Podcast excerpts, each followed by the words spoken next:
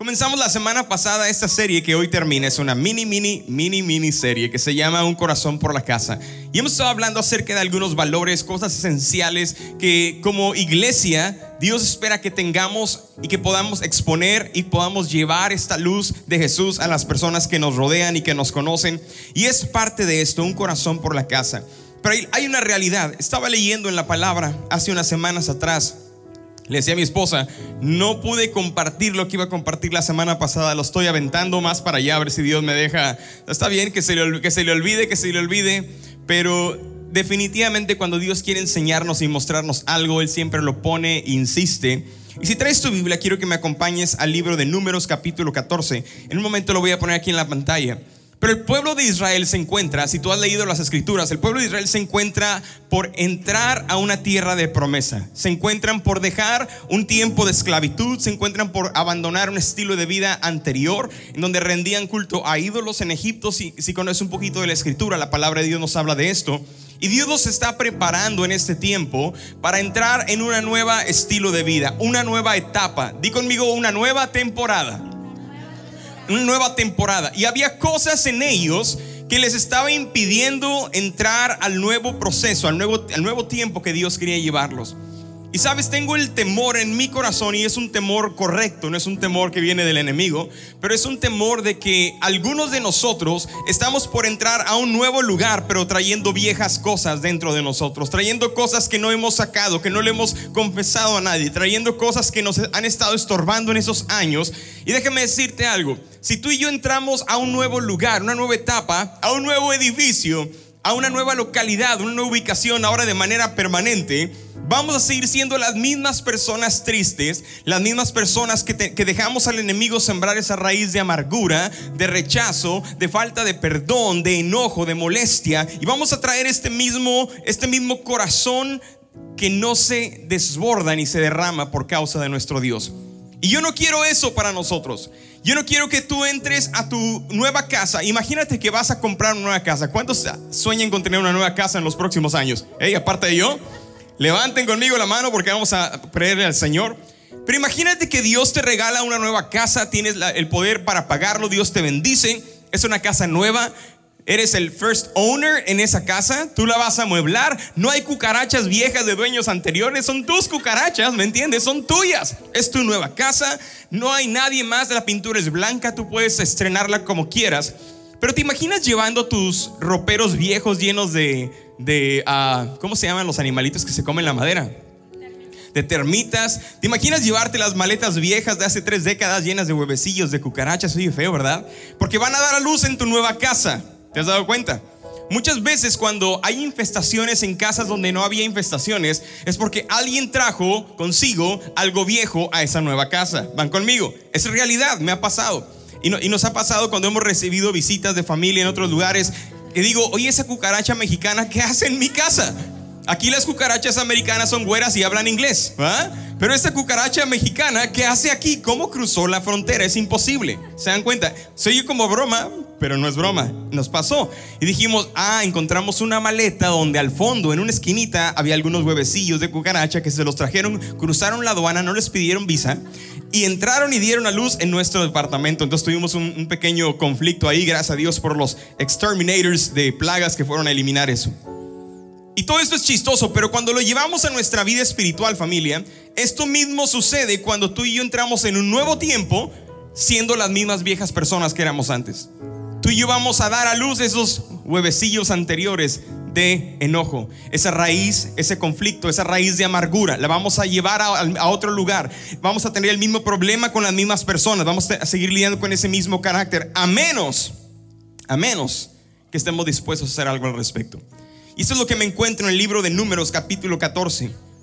Dios hablando, Él mismo diciendo, pero juro por mi propio nombre que así como la tierra está llena de mi gloria, ninguno de los hombres que vieron mi gloria y los milagros que hice en Egipto y en el desierto y diez veces se negaron a confiar en mí y obedecerme, verá la tierra que les prometí a sus antepasados. ¿Te imaginas que Dios te da una promesa de heredar un nuevo, un nuevo lugar, una nueva casa? Te da un territorio nuevo donde vas a poder dejar un legado. Y Dios dice, Ninguno de esos hombres que hice milagros, ninguno de ellos que vieron cómo yo los llevé de un lado a otro, cómo los salvé de las plagas, cómo los libré de la mano del faraón en Egipto, cómo de, día los cubría con una nube para guardarles del calor, pero de la noche les daba una columna de fuego para darles no tan solo luz, pero calor y que no murieran de frío. Ninguno de aquellos que vieron de los milagros que yo hice en ese proceso entrarán, porque esos hombres diez veces se negaron a confiar en mí. Diez veces decidieron no obedecerme. ¿Cuántas veces te has negado a seguir al Señor? ¿Cuántas veces te has negado a confiar en Dios? ¿Cuántas veces te has negado a obedecer lo que Él te ha dicho que hagas? Porque Dios es un Dios justo. Y Él en su justicia dice, lo que es bueno se recompensa, pero aunque eres mi hijo y te amo, el que hace lo malo va a tener también un juicio y va a pagar una consecuencia. Esa es la justicia de Dios. Dios perdona tus pecados, pero Dios no evita que paguemos las consecuencias de nuestros pecados. ¿Van conmigo? Y Dios le habla al pueblo de Israel y le dice, ninguno de ellos entrará en esta nueva tierra que les voy a prometer. ¿Por qué? Porque son tercos porque son testarudos, porque son necios. Y estoy hablando del pueblo de Israel, algunos ya están llorando porque se está hablando de mí. No, no, yo estoy hablando del pueblo de Israel. Estamos hablando de la historia en la Biblia. Pero eran hombres necios, desobedientes, que no hacían caso a la voz de Dios, hacían lo que les daba la gana, ¿me entienden? Y Dios dijo, ninguno entrará. Y Dios le da una palabra a Moisés, nadie de esta generación entrará hasta que muera el último de ellos. Y Dios tiene que hacerlos pasar por un proceso de 40 años hasta que muere toda esa generación que se rehusó a confiar en Dios y obedecer en Él. Era una generación que siempre renegaba de Dios. Pero fíjate lo que dice en el siguiente versículo, porque hay esperanza. Más me me siento condenado, nadie vamos a entrar en la manera correcta. Pero dice la palabra, pero mi siervo Caleb, uh, discúlpenme, se me apagó esta cosa aquí. Y se los voy a leer. Dice, pero mi siervo Caleb es diferente. Me ha obedecido en todo. Lo haré entrar a la tierra. Y vamos a leerlo juntos. Lo haré entrar en la tierra donde ya ha estado y sus descendientes poseerán una buena parte de ella. Uno de ellos, dijo Dios, él sí va a entrar. Si tuviéramos la oportunidad de nosotros escoger quiénes somos, de ser esos hombres desobedientes, necios, rebeldes, testarudos, necios en contra de Dios, que se quedan fuera, o ser estos hombres o mujeres que nos identificamos con el mismo corazón de Caleb, que dice Dios, yo a él lo voy a dejar entrar porque él tiene un corazón, tiene una actitud, es un siervo diferente. ¿Quién quisiera ser? ¿Caleb? ¿O quisiera ser de los otros? Yo tengo muy claro, yo quiero ser de los que entran.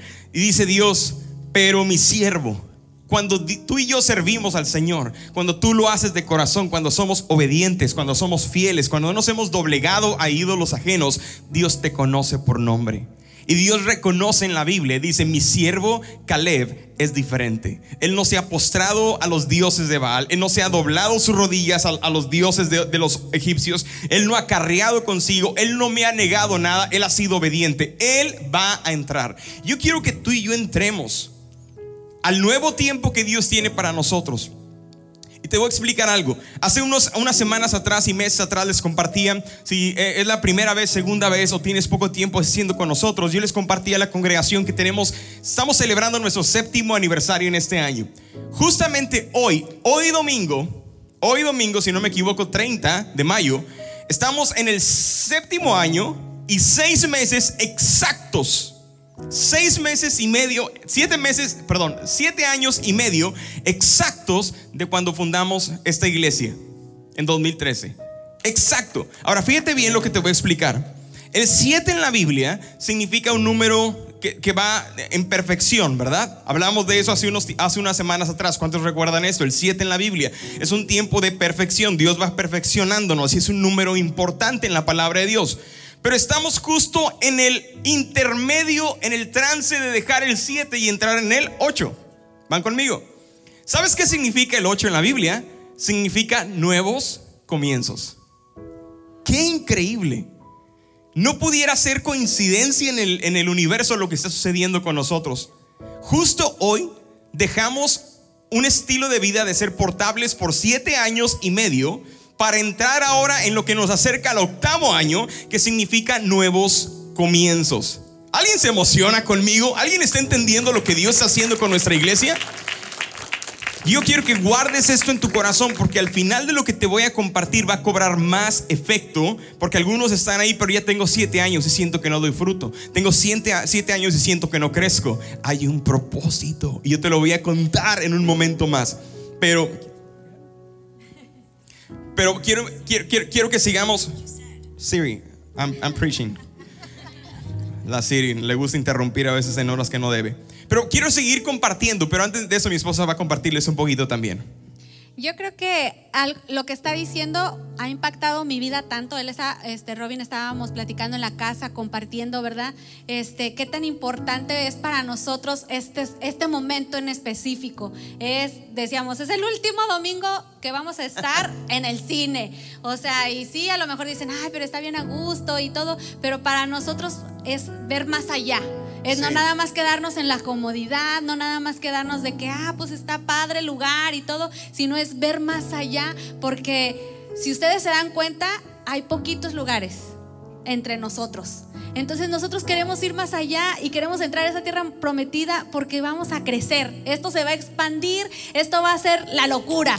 Si, si así lo podemos ver, o sea, en vez de, en vez de enfocarnos, en vez de ah, decir, ay, pero es que estábamos bien en Ripley, ay, pero es que estábamos bien acá, en la, este, en la bodeguita. Bueno, no creo que hayan dicho eso en la bodeguita, ¿verdad? Pero este, como que ya estábamos bien, ya estábamos estables, ya estaba todo tranquilo, todo en orden. Pero si nos quedamos igual siempre, o sea, imagínense que ustedes se quedaran en la misma edad toda su vida. Unos dicen yay porque están en su, en su época increíble, ¿verdad? ¿eh? Pero los que ya estamos más avanzados en edad, no decimos yay, sí, que me quede aquí en mis 43 años forever and ever. Entonces, ¿por qué? Porque necesitamos ir cambiando, necesita ver esos cambios que nos llevan de gloria en gloria y de triunfo en triunfo. Pero en cada cambio hay como que algo tiene que incomodarnos. ¿Para qué? Para no estar a gusto. Porque si nos quedamos ahí quietecitos, a gusto y todo, entonces no vamos a querer lo que viene. Nos vamos a quedar allí, sin movernos. Pero Dios no nos llamó a quedarnos donde estamos. Él nos llevó a entrar a esa tierra prometida. Y yo no sé ustedes, pero para mí es una llamada de atención donde no puedes entrar igual, no puedes quedarte igual. O sea, sí va a estar el lugar físico mejor, pero el corazón es lo que ve Dios. El corazón es lo que le importa a Dios y es ahí donde queremos seguir teniendo el corazón de la casa, que un corazón por su casa. Así es.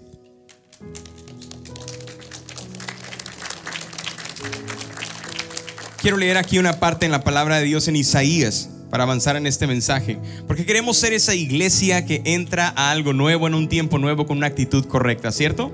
Con un llamado correcto de parte de Dios. Y fíjate lo que es la visión de Dios para nosotros como iglesia. Dios la escribió hace miles de años atrás y la encontramos en Isaías capítulo 2, verso 2. Dice, en los días finales, Jerusalén, yo quiero cambiarle el nombre, vida vertical, y el templo del Señor se convertirán en la mayor atracción del mundo y gente de muchas tierras acudirán a adorar a quién? Dios dice que en nuestros días finales, en este tiempo, en los tiempos finales, la iglesia, el templo del Señor, vida vertical, se convertirá en la mayor atracción del mundo. Yo no sé ustedes, pero yo cuando pienso en la mayor atracción, yo no, no me pasa por otra cosa por la mente más que Disney World, o Magic World, o Magic Kingdom, o Universal, o algo así de donde dices, yo quiero ir ahí, estar 3, 4 días porque no, no me alcanzo a divertir tanto, ¿verdad?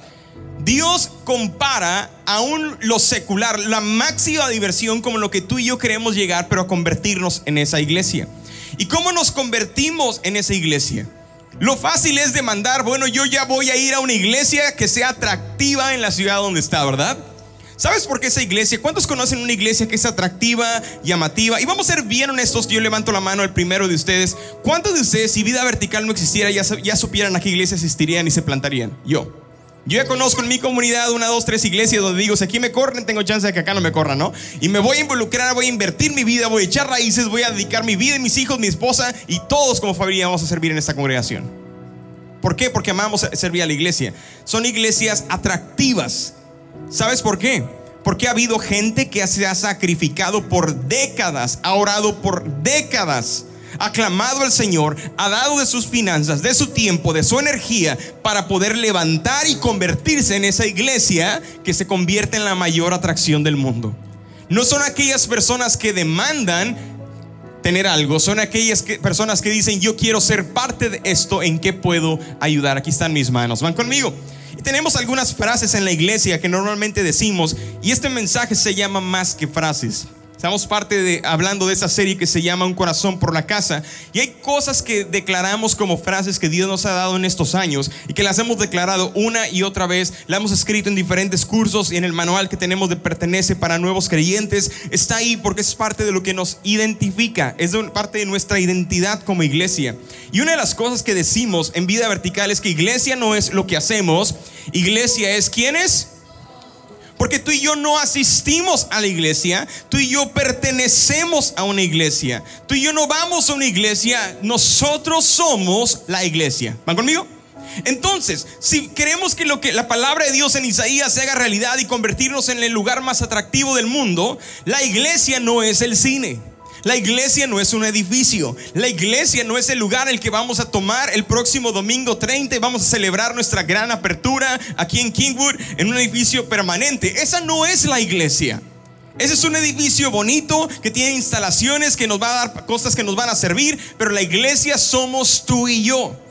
Cuando Dios dice en Isaías, el Padre está viendo una visión de su iglesia, Él no está viendo que el edificio iba a ser atractivo. ¿Ves? Cuando tú y yo vamos a Disney World, vamos a Universal Studios, el edificio es muy atractivo, ¿verdad? No nos interesan los empleados, tú te vas a querer subir a los juegos.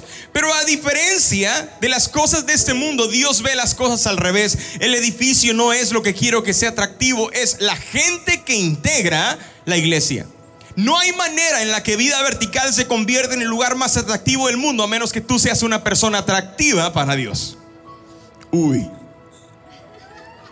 Si tu vida no le atrae al Señor, porque hay más contaminación, hay 10 horas de Netflix cada día, pero solamente un segundo de versículos de Dios que te apareció en el teléfono como una notificación, y esa es toda tu relación, esa, esa no es una vida atractiva.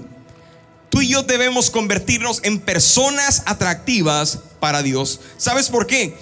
Y es importante entenderlo, porque los que asisten a la iglesia, ellos exigen sus derechos, pero los que pertenecen a una iglesia entienden que tienen responsabilidades. Esa es una gran diferencia. Una persona que asiste a la iglesia siempre va a ir a exigir derechos. Oye, le dieron café a él, ¿por qué a mí no? Yo también vine, yo llegué temprano, exige sus derechos. ¿Van conmigo? ¿Ah? ¿O no? ¿Sí? Hmm. ¿Sí o no? Pero una persona que pertenece a la iglesia no exige derechos porque entiende que como hijo de la casa tiene responsabilidades. Necesitas algo. Se te ofrece algo. Te puedo ayudar en algo. ¿Quieres que te ofrezca algo? ¿Qué más podemos hacer? Tengo responsabilidades. ¿Van conmigo? Tenemos responsabilidades. Y hay una gran diferencia entre asistir y pertenecer a una iglesia. Y la única diferencia va con una palabra clave. Díganla conmigo. Compromiso.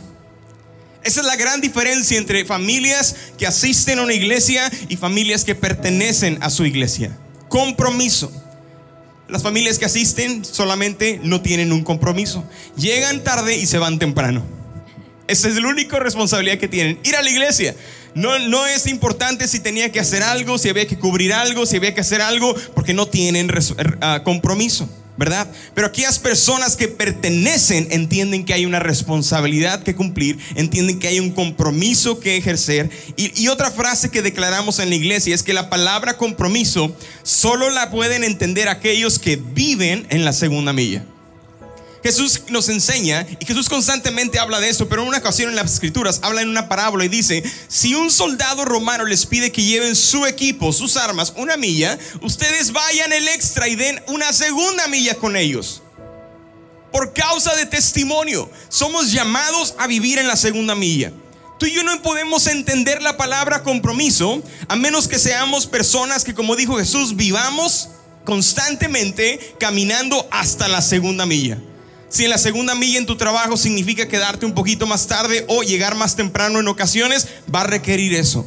Si la segunda milla para ti como padre que trabajas y tienes hijos pequeños es llegar a la casa y en lugar de sentarte en la tele y ver la televisión, un partido de fútbol, tu segunda milla va a tener que ser atender a tu esposa, platicar con ella y enseñar a tus hijos que están en la escuela porque no es responsabilidad nada más de una madre requiere de un padre, ¿verdad que sí? Requiere la segunda milla. Cuando estamos en la iglesia, no requiere nada más hacer lo que me dicen que tengo que hacer, sino qué más necesitamos hacer. Aquí estoy, cuenta con conmigo. ¿Van conmigo? Es que dale un palmadita a alguien en el hombro y dile, cuenta conmigo. Cuenta conmigo. Y para esto dice la palabra de Dios en Romanos capítulo 2, versículo 12. El apóstol Pablo nos enseña que para vivir en la segunda milla, vivir conforme Dios manda, tenemos que aprender a cambiar algo que se llama mentalidad. Tenemos que cambiar nuestra manera de pensar, ¿ok? No dice cambien su físico, inyectense algo de Botox, estás muy gordito, necesitas ir al gimnasio, es bueno el ejercicio si quieres hacerlo, pero hay algo más importante que la belleza exterior o el cuerpo exterior y se llama una renovación. Estamos entrando a nuestro octavo año como iglesia desde que iniciamos. Nuevos comienzos significa esto. Se llama un reinicio, un nuevo tiempo. Y no podemos entrar este nuevo tiempo con una, una vieja manera de pensar. Necesitamos entrar con una mentalidad nueva. ¿Alguien va conmigo? ¿Ok? Dice Romanos 12, 2, lo voy a poner aquí en la pantalla. No imiten las conductas ni las costumbres de este mundo, más bien dejen que Dios los transforme en personas nuevas al cambiarles la manera de pensar. Entonces aprenderán a conocer la voluntad de Dios para ustedes, la cual es buena, agradable y perfecta. ¿Ves? El problema no es que Dios no pueda cambiarte a ti. El problema es que muchos de nosotros no nos dejamos cambiar por Dios. Esa es la razón por la cual Pablo dice, dejen que Dios los transforme. En otras palabras, Pablo está diciendo, denle permiso a Dios, caramba. Dios te quiere cambiar. Pero a veces somos creyentes, somos cristianos, cristianas, cristianillos, cristianillas, ¿verdad? Que vivimos a veces un pie aquí, un pie allá. ¿Por qué no cambio? Porque no estás dejando a Dios cambiar. Porque tomas la Biblia según a lo que te conviene y arrancas las páginas de la Biblia que te causan inconformidad o, o te incomodan. Que hablan acerca de tu pecado y no quieres porque yo lo arranco, no me sirvo. Vives a medias. Pero dice la palabra, deja que Dios te transforme. Y la razón o la causa o la manera en la que Dios nos transforma en nuevas personas es a través de cambiarnos la manera de pensar. Dios nos llama constantemente a estar renovados. Hay otra frase que decimos. Está bien no estar bien, pero lo que no está bien es quedarse así. Y muchas veces pensamos que a lo mejor le estamos echando ganas y lo estamos haciendo, pero caemos en un desánimo porque no queremos, híjole, queremos ver cambios de microondas. ¿A poco no? 30 segundos y clean, ya, cambió. Pero lo que no nos damos cuenta es que esa manera de pensar llevamos, échale cuentas, ¿cuántos, años tienes pensando de la misma manera y no has permitido y no has dejado que Dios te cambie. Entonces por eso está bien no estar bien. ¿Por qué? Porque estás luchando, es una lucha interna, es una lucha del corazón en la cual tú te estás esforzando por dar lo mejor de ti, porque tú ya viste lo que dice su palabra y quieres aceptarlo y quieres vivirlo, pero romper con malos hábitos, lo mencionaba el Día de las Madres, ¿verdad? O sea, requiere mínimo 21 veces para hacer algo constantemente sin interrupción, para que pueda ser un nuevo hábito. Pero para cambiar un mal hábito a uno nuevo, para dejar de pensar de una manera, de estar enfocado de cierta manera a otra manera diferente, requiere decenas, centenas y hasta a veces yo creo miles de veces. Y entonces eso nos va a tomar determinación y no darnos por vencidos. Ok, la regué, ok, sí, pero otra vez lo voy a volver a intentar. Y otra, ay, ya llevo, ay, ay, eh, ahora he durado más veces sin, ah, sin cortar el proceso, ¿verdad? Sin contestarle mal a mi esposo, sin ah, hablarle mal a mis hijos, sin maltratarlos, sin herir a otra persona, ¿verdad? Y ya llevo un tiempo, pero otra vez seguimos siendo seres humanos y vamos a equivocarnos y vamos a cometer errores. El problema es no quedarnos así. No quedarnos ahí de que pues ya para qué para qué lo sigo intentando si no voy a cambiar. Y muchas veces, ¿sabes qué sucede? Cuando alguien ve que alguien está mal, en lugar de tú ser la persona que dices, porque aceptas este estilo de vida, está bien no estar bien, pero lo que no está bien es quedarse así. En lugar de decir, ah, ya vendrá alguien a decirle sus verdades, yo mejor no me meto en problemas. Prefiero porque ni me importa su vida. Pero tenemos que dejar de ser personas que no nos importa porque nos importe. Si Jesús hubiera dicho, a mí no me interesa tu vida, ¿cómo te hubieras sentido? Pero por causa de que a Jesús le importaste, Él también dio su vida por ti y tu, tu, tu vida, tus pecados, mis pecados fueron llevados en esa cruz porque Él nos amó aún sin conocernos. Así es que familia, está bien no estar bien. Jóvenes, está bien no estar bien. Lo que no está bien es quedarse así. ¿Qué estás haciendo para cambiar? Es lo que Dios nos lleva. Otra frase que tenemos, hey, dáselo fuerte a Dios. Hey, gracias, aquí me anima. Gracias. Otra frase que hemos adoptado como iglesia y es una realidad, que Dios nos ha hablado sobre esto mucho tiempo, es que una gran iglesia no se construye sobre el esfuerzo, talentos y sacrificio de unos pocos. Una gran iglesia se construye sobre el esfuerzo, talento y sacrificio de muchos. ¿Cuántos se necesitan para que podamos ubicar la palabra muchos? ¿Cuántos son muchos para ti? ¿Ah? De los que estamos en este auditorio, ¿cuántos para ti serían muchos?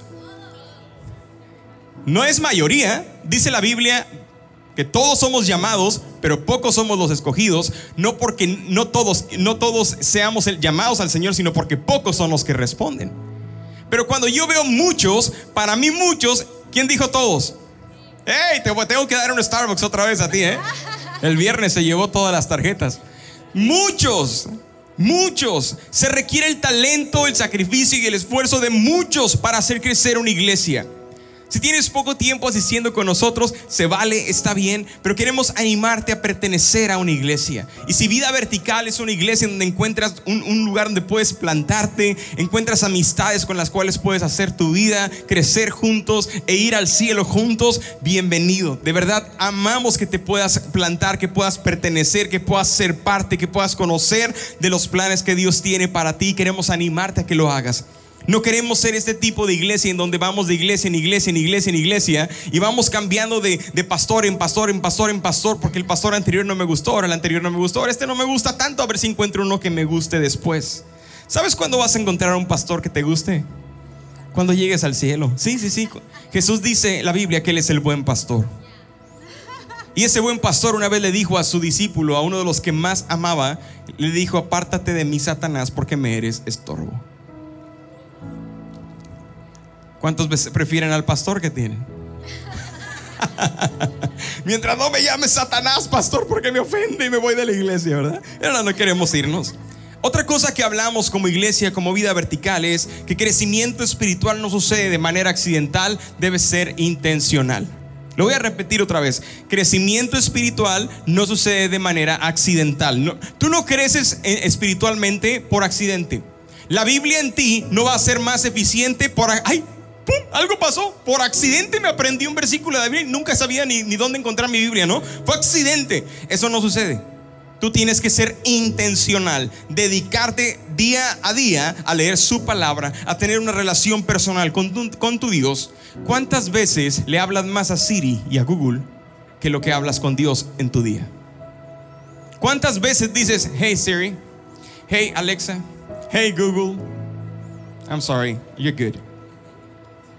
You're faithful, that's fine. Turn off. Pero ¿cuántas veces decimos, hey Dios, te necesito? Hey Espíritu Santo, necesito tu guianza hoy. Hey Dios, no siento tu presencia donde estás. Hey Dios, gracias por lo que estás haciendo hoy. Necesitamos ser personas que crezcamos espiritualmente y debe ser intencional. Fíjate lo que dice la palabra en Salmos 92 y quiero ir terminando leyendo estos versículos porque este es lo que quiero uh, empujar terminando este mensaje. El justo florecerá como la palmera, crecerá como árbol fino, son como árboles plantados en el templo del Señor que dan hermosos frutos en el patio de nuestro. Yo no sé usted, pero yo cuando leo este versículo veo que hay una sola manera de dar fruto. Alguien que me diga, alguien ahí atrás que me diga cuál es esa manera. Estar plantados es la única manera de dar fruto pero no estar plantados en tierra ah, infértil o en piedra o sobre el mar. Dice dónde debemos estar plantados. En el templo del Señor. Hoy estás en el templo del Señor. Hoy en, en, estas décadas, en esta época, no le llamamos templo, le llamamos iglesia. O le llamamos, estamos reunidos en el cine, o estamos reunidos en un auditorio, en una escuela. Pero donde quiera que nos reunamos, aquí está Dios. Este hoy hacemos de esto un altar de adoración y esto es un templo delante del Señor. En unas horas nos vamos, perdón, me quedan tres horas, ¿no es cierto? En, unos minutos nos vamos a ir y aquí se va a convertir en una sala de, de cine, va a haber palomitas y van a haber películas aquí. Pero hoy aquí es un templo en donde tú y yo levantamos adoración al Señor. Y dice, plantados en el templo del Señor. Son aquellos, son solo aquellos que se plantan en la iglesia los que dan fruto. ¿Alguna vez te has preguntado por qué tengo tantos años de estar en la iglesia y no doy fruto? ¿Te has preguntado dónde estás echando raíces? ¿Estás en el templo? ¿Estás en la iglesia? ¿O estás tratando de echar raíces en muchas iglesias? Porque se requiere fidelidad, se requiere lealtad. Lealtad, ¿vamos bien? Nuestro deseo, familia, nuestro anhelo, el deseo de Dios es que crezcas, florezcas y des mucho fruto, pero la única manera es echando raíces. Y ese es nuestro anhelo como pastores de vida vertical. Que cada familia, cada uno de los jóvenes que están aquí decidan echar raíces en el reino de Dios. Si vida vertical es tu iglesia, echa raíces en tu iglesia. Crece, crece, fortalecete, aliméntate. Porque cuando estás echando raíces, ningún viento fuerte te podrá tumbar. Leí hace tiempo acerca de dos granjeros. Y estos dos granjeros campesinos fueron a una exposición de semillas vino un expositor de aquellos países orientales y tenía unas semillas raras, intercambiaron semillas unos con otros. Eh, los granjeros de aquí le dieron semillas de roble, que eran lo que eh, sembraban, y le tienes que regarlo, lo vas a soltar ahí, simplemente va a crecer en 100 años, ese roble va a alcanzar su máxima altitud y la madera es carísima y es fuertísima. Y el occidental les da a estos dos campesinos unas semillitas unas semillitas que eran, parecían insignificantes. ¿Qué es esto? Y le dice, tú solamente tienes que sembrarlas, regarlas y constantemente abonarlas, mover la tierra. El, occidental, como no hablaba mucho inglés y no le entendían mucho su idioma, se fue, pero les dijo, nada más rieguenlas, aren la tierra y cuiden de ellas. Nunca les dijo el tiempo que iba a tomar esa semilla, dar a luz o salir a tierra y dar fruto. ¿Van conmigo? Después de tres años, uno de los campesinos se acerca con el otro agricultor, le dice, oye amigo, tu semilla ya dio fruto, ya germinó, ya salió de la tierra. No, tengo tres años, más de tres años y no sale de la tierra. Pero ya me cansé, ya quiero poner otra cosa porque eso no me está dando absolutamente nada. Y este agricultor decide arrancar todo lo que había sembrado, esas semillas que no daban fruto, porque quería sembrar otra cosa. El otro agricultor decidió hacer caso al hombre occidental, le dijo, riégala cultívala y abónala hasta que salga de la tierra y tú vas a verla crecer. Ellos no sabían qué tipo de planta era, así es que pasaron 3, 4 años, pasaron 5 años. Al séptimo año, hey, al séptimo año, esta plantita comenzó a crecer y empieza a salir como aquella en un palito. Y tal vez tú y yo pensemos, pero ¿por qué tardó tanto, verdad? Tardó demasiado, pero una vez que sale, como esa ramita, esa plantita es una plantita de, bambú, una vez que el bambú germina de la tierra, en menos de siete semanas alcanza una altura de hasta de 30 metros, convirtiéndose en una, una planta, no sé qué es, se le puede llamar árbol, yo no sé qué es eso, de bambú, en donde se construyen en lugares aún puentes, estructuras, casas con los hilos que son demasiado fuertes. Y tal vez te preguntas, ¿por qué razón tardó siete años en salir a luz? ¿Qué estaba haciendo la semilla de bambú por siete años? ¿Cuántos años tenemos como iglesia? Pero Dios no crezco, siento que no he salido, siento que no ha sido mi tiempo. ¿Dónde estoy? ¿Por qué? Y siembro y siembro y abono y abono y creo y declaro. ¿Y dónde, qué, dónde está tu palabra, tu promesa? Por siete años, el bambú crece hacia abajo y hacia los lados, creando una carretera increíble de raíces, entrelazándose unos con otros. Larguísimo. Para cuando llega el tiempo de su crecimiento, en menos de siete semanas, ¡pum! Crece 30 metros de altura. ¿Te, imaginas eso? Algunos de ustedes tienen 7 años sembrando, sembrando, sembrando y no han visto un fruto, pero prepárate porque estamos en tiempo de ver la cosecha. Estamos en tiempo de ver el resultado. Me encanta, dice la palabra, que seremos fuertes y creceremos como la palmera, dice la palabra de Dios. ¿Verdad que sí? ¿Sabes que una palmera tarda entre 6 a 7 años para dar su primer coco. Ahí está, pero no da coco ni palmera y la cortaste antes de tiempo. Porque tiene que alcanzar una altura. Tarda entre 6 a 7 años en dar su primer coquito. Y a lo mejor va a estar muy desabrido. Pero tarda entre 15 a 20 años en alcanzar una madurez en donde la palmera da cocos en abundancia.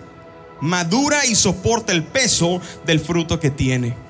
Esa es la razón por la cual el, crecimiento de algunos de ustedes no se ha visto mucho fruto porque han estado sembrando hacia abajo, hacia los lados, extendiendo su carretera de raíces, fortaleciéndose en sus cimientos. Pero prepárate porque el tiempo de crecimiento viene para ti. Pero se requiere estar plantados en la casa de Dios y se requiere tener fidelidad, porque fidelidad debe ser parte y es parte de nuestra identidad ser fieles en donde quiera que Dios nos ponga. ¿Qué pasa si, si viniera otra pandemia? ¿Has pensado a dónde te irías si viniera otra pandemia? Si tenemos que regresar online, ¿te quedarías o te, o te irías? Porque se requiere fidelidad, fidelidad, tener un corazón por esta casa trabajar en lo que tenemos que trabajar, crecer en donde tenemos que crecer, crecer. Porque la única manera que yo encuentro en la parábola de los siervos fieles que Jesús contó en Mateo 25, 23, una recompensa, y Jesús dice, se los voy a leer aquí en la pantalla porque aquí, ah, ya, ya cambió. Su Señor le dijo, bien, siervo bueno y fiel, sobre poco has sido fiel, sobre mucho te pondré, entra en el gozo de tu Señor. Se requiere fidelidad. Pero pastor, tengo cinco años sirviendo café. Se requiere fidelidad. ¿Sabes que no hay nadie que tenga el pulso como tú?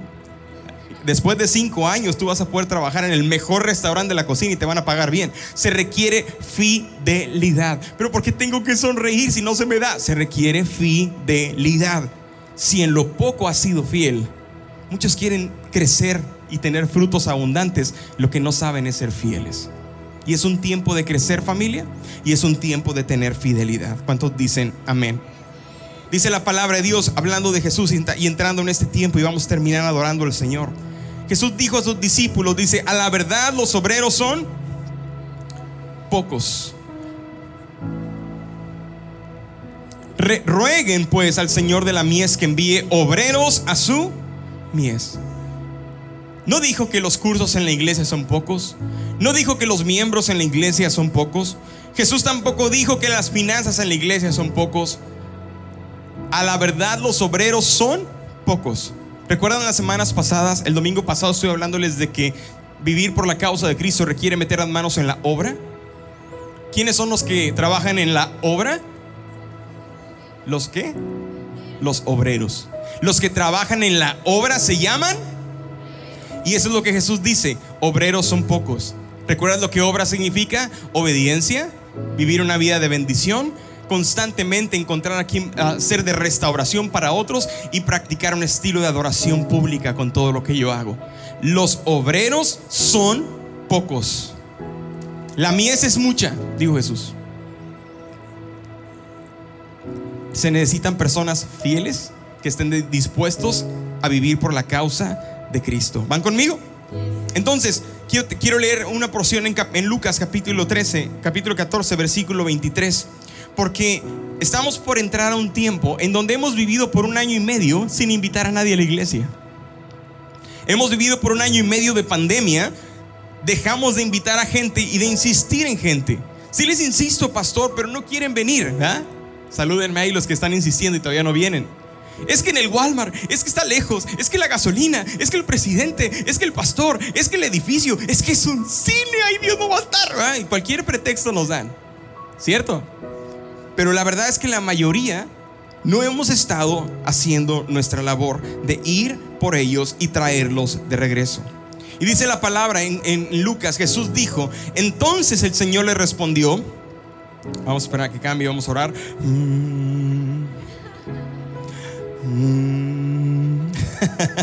Ya cambió.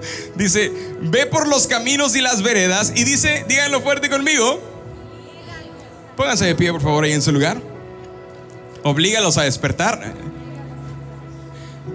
Dice, ve por los caminos y las veredas. Vida vertical, Dios te dice, ve por los caminos y las veredas y oblígalos a entrar para que se llene mi ¿Quién lo dijo? ¿El pastor o Dios? Ah, no, no, está convencido. Usted piensa que yo soy el que quiero llenar la iglesia. ¿Quién lo dijo? ¿El pastor o Dios? Oblígalos a entrar para que se llene mi casa. ¿Sabes que Dios quiere ver una iglesia llena? No porque quiere ver mucha gente o números llenos en un lugar, un auditorio y llenándose. Para Dios ver su casa llena significan gentes yendo al cielo junto con Él. Eso es lo que significa una iglesia llena. Familias creciendo, viviendo y caminando juntos en una misma dirección a la presencia de Dios. Cierra tus ojos ahí donde estás. Yo quiero que podamos terminar adorando al Señor. Vamos a cantarle con todo nuestro ser. Estamos hoy en este último día aquí en este lugar. Y yo quiero que no entremos al nuevo lugar en donde antes estábamos teniendo la misma actitud apática sin ni siquiera abrir ni mover un diente. Pudiera ser hoy el día en el que adoremos a Dios. Pudiera ser hoy el día en que te olvides de la persona que tienes a un lado, atrás o adelante. Pudiera ser hoy el día en el que te olvides de ti mismo y de los problemas que traemos para enfocarnos en un Dios justo, un Dios fiel. Porque si tú te enfocas en Él, Él se va a enfocar en ti también. Tú vienes hoy a la iglesia esperando una respuesta a un problema. Pero lo que tú necesitas es olvidarte de tu problema para enfocarte en el Dios que tiene el poder de quitar tu problema.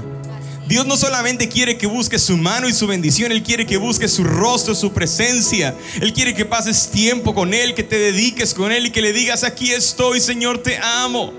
Aquí estoy, amado Jesús. Cristo, yo te amo a ti, oh Dios. No hay nadie, no hay nadie como tú. Mis problemas serán muchos, pero tú eres mayor que ellos y hoy me rindo a ti, oh Dios.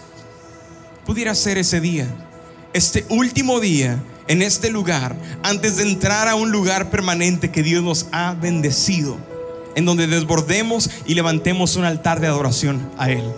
Vamos a hacerlo, iglesia. Vamos a expresarle a Él con nuestra voz. Vamos a expresarle a Él con nuestras manos. Vamos a levantarle a Él nuestro clamor, nuestra adoración. Y ahí en tu lugar, simplemente como puedas hacerlo, haz algo diferente.